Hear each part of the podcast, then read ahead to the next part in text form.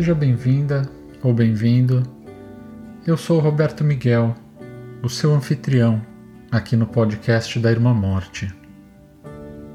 Nesse episódio, eu vou te contar sobre o meu primeiro atendimento como capelão hospitalar, em 2007, que foi justamente a experiência que me motivou a seguir nesse caminho que eu tô até hoje. Mas antes de te contar sobre esse caso, eu vou narrar duas histórias paralelas que aconteceram um ano antes, em 2006. Uma dessas histórias é sobre o nascimento e a morte do meu primeiro filho, o Fernando. Depois de um acidente de carro que eu e a minha esposa, a Flávia, na época grávida do Fernando, sofremos. A segunda história é sobre a minha observação do ciclo de vida de uma planta, que aí no Brasil é conhecida como lágrima de Cristo. Essa observação, que se iniciou durante a gestação da Flávia, se aprofundou até o ponto de se tornar uma relação que perdura até hoje. Essas duas histórias paralelas vão nos servir aqui a um duplo propósito. Por um lado, elas vão jogar um pouco mais de luz sobre o relato do meu primeiro atendimento como capelão e por outro, elas vão fortalecer a nossa lembrança daquele padrão da sabedoria que eu descrevi no episódio anterior. Você vai ver como essa experiência que eu vou narrar retrata bem aquele movimento de passagem da ordem, isso é, da vida relativamente tranquila e confortável, para a desordem, que é permeada pelo sofrimento, e depois para a reordenação, que marca também um novo recomeço. Ao término desse episódio, eu acredito que você terá percebido que eu não tive qualquer controle sobre todo o processo pelo qual eu passei. E ainda bem, porque se eu tivesse, certamente eu teria atrapalhado tudo.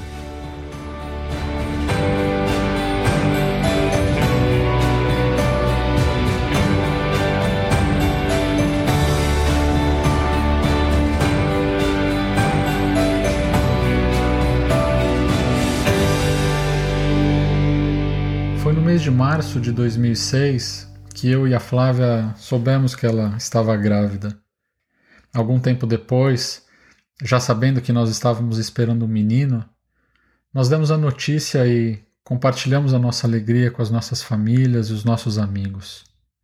Em junho desse mesmo ano, de 2006, mês em que eu me formava no curso de teologia, a gravidez da Flávia já estava bem aparente. A gestação caminhava bem, e a cada mês que passava, crescia a nossa empolgação com a chegada cada vez mais próxima do nosso filho, o Fernando.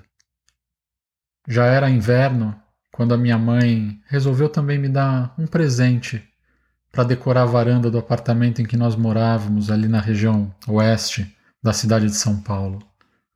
Ela me deu três mudas da planta Lágrima de Cristo, que é uma árvore trepadeira que dá flores bem bonitas. E ela me deu também o vaso para plantar essas mudas. Como durante a minha vida inteira eu só tinha morado em apartamento, minha experiência de jardinagem era zero, nula. A minha mãe, sabendo disso, claro, me ensinou o que eu deveria fazer para plantar aquelas três mudinhas da lágrima de Cristo. E eu segui todos os passos direitinho.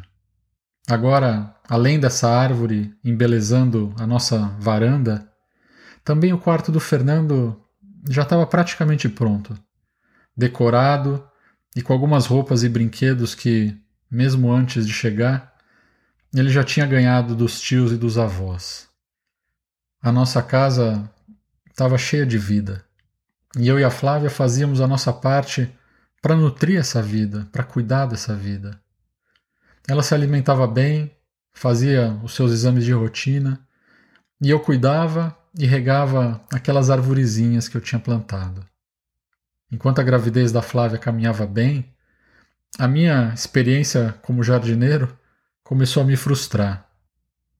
Pouco a pouco, todas as folhas daquelas três mudas de lágrima de Cristo que a minha mãe havia me dado foram caindo, uma depois da outra. Cada dia que eu acordava, as três arvorezinhas estavam cada vez mais peladas. E eu pensava, mas o que eu estou fazendo de errado? Será que é muita água que eu estou colocando? Será que é pouca água? A Flávia, que havia morado em casa a vida inteira e estava mais familiarizada com os ciclos de vida das plantas, de acordo com as estações do ano, tentava me educar e tranquilizar, dizendo que a queda das folhas era normal. Afinal, nós estávamos no inverno naquela época. Só que eu não me convencia, e a minha frustração atingiu o pico quando a última folha daquelas três árvores caiu. Eu não acreditava. Na minha varanda agora tinha três gravetos completamente desnudos. Além de achar aquilo feio, eu ainda me sentia responsável pelo fato das arvorezinhas não terem ido para frente. Eu dizia para Flávia: minha primeira experiência como jardineiro e eu consegui matar a planta. Ela achava graça e me dizia para ter calma. Falava que uma hora as folhas iam brotar de novo. Mas já era o mês de setembro. Nós havíamos acabado de entrar na primavera. E as arvorezinhas da varanda continuavam sem qualquer folha ou flor. No último dia desse mesmo mês, no dia 30 de setembro, um casal de amigos muito querido nos chamou para almoçar na casa deles. Eles moravam em Aldeia da Serra, que é uma cidade que fica a mais ou menos 50 quilômetros de São Paulo, onde nós morávamos. Nós aceitamos o convite e fizemos essa pequena viagem e passamos um dia gostoso com os nossos amigos. Tão gostoso que o nosso encontro se estendeu até o começo da noite. No caminho de volta para nossa casa, aconteceu o acidente. O motorista que vinha no sentido contrário ao nosso perdeu o controle do carro que ele dirigia, invadiu a nossa pista e bateu de frente no nosso carro. Tudo aconteceu tão rápido que eu não tive qualquer chance de tentar desviar. A única coisa que eu pude fazer foi segurar o volante com bastante força e esperar o impacto. E foi um impacto muito forte, que causou a perda total dos dois carros. Eu me lembro que a minha primeira reação, logo após a batida, foi achar que eu estava sonhando.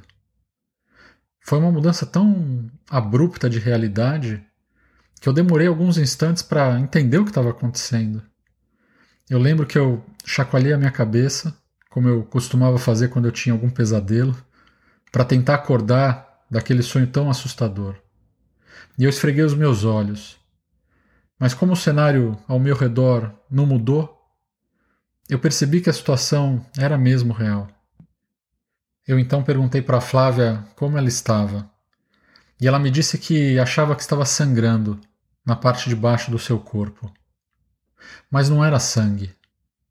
Nós fomos levados da estrada para um hospital da região, onde nos examinaram e constataram que o líquido que a Flávia sentiu escorrer pelo corpo dela que ela achou que era sangue, vinha da bolsa que envolvia o bebê, a qual tinha se rompido no momento do acidente, provavelmente por conta da pressão causada pelo cinto de segurança que ela usava. O médico plantonista que nos atendeu ali nos disse que o bebê estava a caminho. E como aquele hospital não tinha uma UTI neonatal, nós fomos transferidos de ambulância para um hospital em São Paulo que pudesse oferecer os primeiros cuidados que o Fernando precisaria, pelo fato dele ser um bebê prematuro. E assim foi feito. No hospital, já em São Paulo, a Flávia passou pela cirurgia cesariana de emergência. E na madrugada do dia 1 de outubro, o Fernando nasceu. Depois de apenas 28 semanas de gestação. Pelo fato de ser prematuro de não ter ainda os pulmões bem formados, o Fernando teve três paradas cardiorrespiratórias no intervalo de sete horas. Após a terceira parada, ele não resistiu e morreu. Eu, que já era pastor nessa época, pedi ao médico que atendia o Fernando que me desse alguns momentos a sós com o meu filho. Ele gentilmente me concedeu esse tempo. E eu entrei naquele quarto da UTI, peguei o meu filho nos meus braços, um pouco desajeitado pelo fato de ser um pai de primeira viagem, breve viagem, e o levantei. E orei, pedindo a Deus, num último sopro de esperança, que ressuscitasse o meu filho. Mas foi em vão. Os momentos e os dias após essa experiência foram certamente os mais difíceis da minha vida e também da vida da Flávia. O trauma do acidente, que era potencializado pelas dores nos nossos corpos, somado ao enorme vazio deixado pelo desaparecimento do nosso filho e dos nossos sonhos, me precipitou numa crise espiritual muito intensa. No nível intelectual, essa crise se manifestava como uma total falta de entendimento da experiência pela qual eu passava. Ainda que algumas pessoas, na tentativa de nos consolar ou de nos animar, nos oferecessem razões e explicações para o que aconteceu, nada fazia sentido. Até mesmo as experiências passadas que eu já havia tido com Deus e os meus anos de estudo de teologia me foram de pouquíssima utilidade nesses momentos. No aspecto emocional, eu sentia tanto a dor profunda causada pela perda do meu filho, quanto o enorme sentimento de ter sido abandonado por Deus, a quem eu já amava. No âmbito social, também foi bastante difícil, porque aquele foi um momento em que muitos casais do nosso convívio também estavam tendo seus filhos e as suas filhas. E cada novo nascimento era para nós a lembrança e o fortalecimento do nosso próprio luto e do nosso vazio. De modo que a nossa tristeza acabou se juntando também à culpa, porque nós não conseguíamos nos alegrar plenamente com a alegria de quem nós queríamos bem. Por causa da cirurgia cesariana a qual a Flávia precisou ser submetida, logo após a alta hospitalar nós passamos alguns dias na casa dos pais dela já que ali ela teria o apoio necessário, principalmente durante o dia, quando eu estava fora de casa trabalhando. Uma semana depois, quando ela já estava melhor fisicamente, nós voltamos para o nosso apartamento. E assim que eu abri a porta da sala do nosso apartamento, na nossa volta, eu tive uma grata surpresa. Uma pequena folha, bem verdinha, tinha brotado um daqueles três gravetinhos da lágrima de Cristo. Uma coisa aparentemente insignificante, mas que para mim teve um valor e um significado indescritíveis. Atravessando uma fase da minha vida na qual eu via a morte em todo lugar. Não foi pouca coisa contemplar a vida se manifestando em um pequeno ser que eu achava que já estava morto. Eu me aproximei daquele vaso, sentei em frente a ele, bem pertinho, e profundamente tocado, com lágrimas nos olhos, perguntei para Deus: É esse o jeito que tu escolheste para falar comigo? É assim que tu pretendes renovar a minha esperança? Minhas perguntas eram mesmo retóricas porque de fato eu vi ali um sinal muito claro da presença de Deus. E aquilo tocou meu coração de uma maneira muito forte, como nada até aquele momento tinha sido capaz de fazer. Nos dias e nos meses seguintes, muitas outras folhas nasceram naqueles três galinhos, e vieram também as flores, que encheram aquele vaso e coloriram a nossa varanda durante esse tempo em que eu e a Flávia ainda atravessávamos o nosso inverno particular, na vivência do nosso próprio luto, eu recebi um telefonema da minha amiga, Cristiane Ferraz, que trabalhava naquela época como psicóloga hospitalar, como musicoterapeuta, no serviço de cuidados paliativos de um hospital particular em São Paulo. A Cris me contou sobre um caso que ela e a equipe dela estavam atendendo e me falou sobre as dificuldades que elas estavam enfrentando naquele momento. O paciente que elas atendiam era um menino pequeno, na faixa dos 10 anos de idade mais ou menos, que estava com câncer já num estágio muito avançado. Diante do sofrimento do filho, tanto o pai quanto a mãe da criança começaram a levantar algumas questões teológicas que a Cris achou que eu poderia ajudar a responder, pelo fato de eu ser pastor e de ter estudado teologia.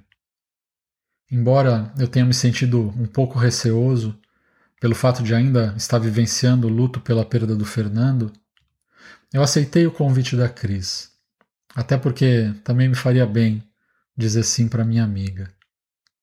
E eu fui ao encontro daquele casal, no hospital em que a Cris trabalhava, e eu me lembro que logo que eu encontrei os pais daquela criança, o pai, de bate-pronto, me dirigiu a seguinte pergunta: Pastor, a fé é proporcional à cura? E eu fiquei em silêncio, pensando na pergunta que ele havia me feito e em como eu iria responder essa questão, que é uma questão teológica profunda e complexa. E eu acho que o pai, percebendo a minha dificuldade de elaborar e oferecer a ele uma resposta, resolveu então me ajudar. E ele disse: Sabe por que eu estou te perguntando isso? É porque as pessoas vêm aqui nos visitar e nos dizem coisas do tipo: tenham fé, porque com fé vocês vão superar isso. Ou então, vocês precisam ter fé. Nós passamos por situação semelhante, mas com fé nós conseguimos reverter. E ainda, tenham fé, porque com fé o filho de vocês vai ser curado. Agora, a pergunta inicial que o pai havia me feito ficava mais clara para mim. Assim como o sentimento de culpa que ele passou a experimentar, o qual foi confirmado pela própria esposa dele. Junto ao sofrimento que ele já estava vivenciando ao ver o seu filho doente, e a sua sensação de impotência por não poder ajudar o seu filho como ele gostaria, aquele pai ainda começou a se sentir responsável pelo sofrimento do menino. A lógica dele era a seguinte: ora, se a fé é proporcional à cura, e se o meu filho não está sendo curado, então provavelmente é porque eu não tenho fé suficiente para curá-lo. Questões desse tipo aparecem bastante no meu cotidiano da capelania. Essa associação necessária da fé e da cura de uma doença é muito presente no imaginário de todos nós que estamos inseridos na tradição judaico-cristã, na qual existem inúmeras narrativas nas Escrituras que dão testemunho dos milagres de cura que foram realizados diretamente por Deus e por Jesus. Acontece que essa é só uma parte da tradição judaico-cristã. Existe uma outra parte que também conta com inúmeras narrativas que as pessoas muitas vezes desconsideram que relatam experiências de sofrimento pelas quais passaram homens e mulheres de muita fé.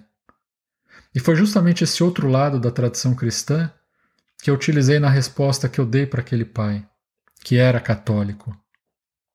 Eu disse a ele mais ou menos as seguintes palavras: Veja, embora essa associação de fé e cura esteja mesmo presente na tradição cristã, há também uma outra parte dessa mesma tradição que mostra que pessoas de muita fé passaram por sofrimentos que não puderam ser evitados.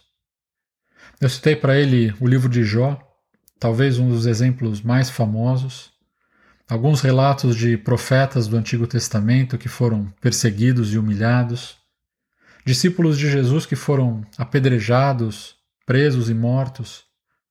Além, é claro, do exemplo máximo de Jesus, que momentos antes do seu sofrimento mais agudo, da sua crucificação, pediu a Deus Pai que passasse dele aquele cálice que ele beberia, se assim fosse possível. Além de trazer à lembrança dele esses relatos, eu também procurei explorar um pouco o conceito de fé na tradição cristã e católica, nas quais a fé não é vista como um instrumento que vai nos livrar de problemas e nos fazer passar pela vida sem sofrimento. A fé é considerada uma virtude que nos torna capazes de passar por experiências de sofrimento sem que nós sejamos consumidos ou destruídos por essas experiências. É a fé que nos dá a força necessária para atravessar a experiência do sofrimento, mesmo sentindo dor e chorando. E eu concluí dizendo para ele: Olha, vocês estão há mais de um ano nesse processo e você continua caminhando. Todos os dias você sai da sua casa, vem para o hospital junto com a sua esposa para cuidar do seu filho. Se isso que continua te movimentando não é fé, então eu não sei o que é fé. E além de fé, eu vejo também amor. O amor que você tem pelo seu filho. Essas minhas palavras e a reflexão que nós fizemos juntos naquele momento foram muito importantes para aquele pai, tão dedicado e machucado. Como a esposa dele me disse depois, esse nosso encontro foi muito importante para aliviar a dor dele na medida em que ele pôde se livrar daquela carga excessiva de culpa que ele estava carregando. E eu mal sabia, naquele instante, que respondendo àquele pai, eu também estava respondendo a mim mesmo. As minhas próprias questões com as quais eu ainda me debatia em meio à vivência do meu luto pela perda do meu filho. A mãe daquela criança, por sua vez, tinha o seu coração apertado por uma outra razão. Ela tinha pleno conhecimento da gravidade da doença do seu filho e da dificuldade ou até da impossibilidade de reversão daquela situação. E por causa disso ela se angustiava pelo seguinte pensamento: O meu filho é pequeno e indefeso. Sou eu que cuido dele. Sou eu que sei o que ele gosta e o que ele precisa. Se ele morrer, quem vai cuidar dele? no lugar para onde ele vai. Em algum momento depois, numa das conversas que ela teve com a Ana Cláudia Arantes, que era a médica paliativista que cuidava desse caso, a mãe daquele menino teve o seguinte insight: Já sei o que eu vou fazer. Eu vou entregar o meu filho para Maria, a mãe de Jesus. A Ana Cláudia conta que, um ou dois dias depois dessa entrega maravilhosa, que a mãe foi capaz de fazer, o seu filho morreu. Depois desse atendimento, em várias ocasiões eu, a Cris e a Ana Cláudia refletimos juntos sobre a importância dessas conversas que nós tivemos com aquele casal antes da morte do menino. Como isso pôde ajudá-los tanto a refletir sobre aquelas questões que causavam angústia, quanto auxiliá-los a vivenciar um luto não necessariamente com menos tristeza, mas talvez com mais paz. No meu caso específico, esse atendimento foi o que me motivou a querer seguir, a continuar, na área da capelania hospitalar. Hoje, olhando para trás, eu percebo nitidamente como a minha própria experiência de sofrimento, perda e luto me ajudou naquele momento a entender melhor, com a cabeça e o coração, a situação daquelas pessoas e como isso foi importante para aquela família. Para mim, essa minha primeira experiência como capelão simboliza bem o término do inverno que eu atravessava naquele momento e o início de uma nova primavera na minha vida pessoal. Ela foi para mim como aquela primeira folhinha que eu vi nascer na lágrima de Cristo. Com o passar dos dias, dos meses e dos anos, essa experiência de desordem e sofrimento foi naturalmente se revelando cada vez mais integrada na totalidade da minha vida. E eu sou grato por poder enxergar isso e por tudo que eu passei. Talvez você possa discordar de mim nessa minha conclusão a seguir. E tudo bem se isso acontecer, porque discordar também é importante e tem a sua beleza e o seu lugar nas relações entre as pessoas. Eu não acho que Deus tenha sido responsável pelo acidente que nós sofremos. Eu não acho que Ele causou todo aquele sofrimento para eu aprender o que eu aprendi e para me fazer chegar até onde eu estou nesse momento da minha vida. Mas se você me perguntar onde é que eu vejo Deus nessa minha experiência, eu vou te responder: em todos os lugares e em todos os momentos. Na concepção e na gestação da Flávia, na nossa alegria de decorar o quarto do Fernando, na iniciativa da minha mãe em me presentear com a lágrima de Cristo, naquele convite para o almoço com os nossos amigos que precedeu o acidente, na perfeita sincronicidade dos eventos que culminaram no acidente que nós sofremos, no esforço dos médicos que tentaram salvar a vida do Fernando, na queda das folhas e no nascimento do primeiro broto da lágrima de Cristo. Na escuridão da noite que eu e a Flávia atravessamos, no telefonema que a Cris me fez para atender aquele casal e na pergunta que aquele pai levantou. Assim como a escritora americana Paula Darcy, que perdeu seu marido e a sua filha também num acidente de carro, eu hoje entendo que Deus vem até nós disfarçado como a nossa própria vida e que a porta do céu, como diz Thomas Merton, está em todos os lugares.